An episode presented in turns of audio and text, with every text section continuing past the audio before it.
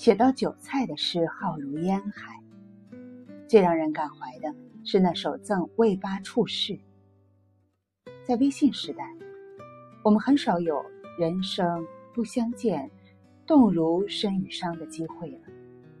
但这几年参加同学会，也常常发出这样的感慨：少壮能几时，鬓发各已苍。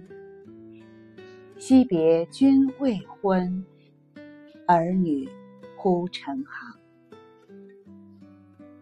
然而，杜甫这首诗最让人动容的，并不仅仅是久别重逢的温暖。二十年前，我参加过一次人类学系的短期活动，把吴乡乡下的某个村子作为田野考察点，住了一个月。那时我还是个学生，毕业后卷入恋爱。结婚、生子以及家母病故的人生洪流，仓促不问前程。前年春天，我突然想到那个村子，莫名的想再去一次，尽管也没想明白去了要干什么。总之就去了，仍住在当年寄住的大叔大婶家，故人相见，倒也说不上多激动。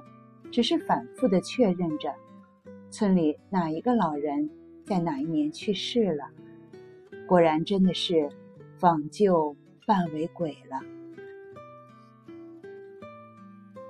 那也是晚上，大婶从地里摘了芹菜，煮了两碗粥。吴香有吃夜粥的习惯，在待客之道里，一碗夜粥象征着柔情的体贴。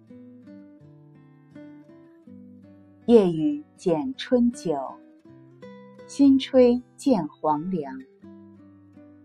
主称会面难，一举累十觞。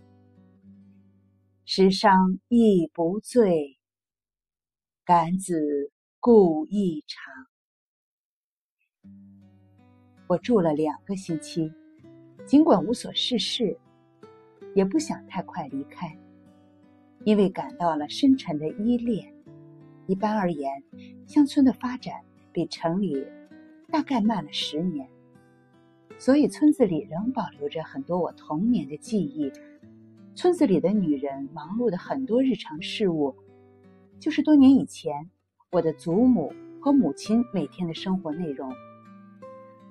这些是在城里很少见到的情景和感受到的气氛。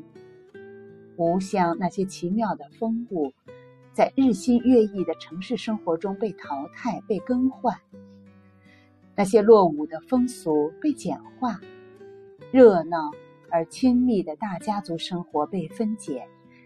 在城里，已经很难体会到儿时有序而繁密的生活细节，而在乡村，他们重现了。所以在夜晚。当主人用一碗夜粥招待我，放的虽然不是春酒，但粥的蒸汽与当年杜甫那碗黄粱的蒸汽，大概是同一种蒸汽。浮现在我眼前的，是几十年如幻影般的前尘过往。在《赠魏八处士》中，杜甫感怀的是“明日隔山岳，世事两茫茫”。他们处于见面难的古代，而我在通信方便的现代也感到了同一种离散。尘世间无所不在的离散，时光洪流下谁都逃不过的离散。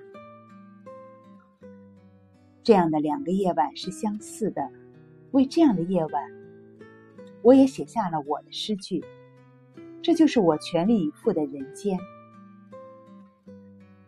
这些年来少有过的温馨夜晚，邻居过来诉说猪圈的修缮及其暧昧的所有权。他们从猪圈讲到甘树虫害，再讲到遭遇的不公，最后落实到对命运的安顺。他们迟迟不愿离席。这流连让我满喉泪意。我知道这人间亲切热闹，我们以前的时光都是虚度。可是这样的时刻，我拿它何用？在我心里，巨大的爱，像骆驼穿过了针眼。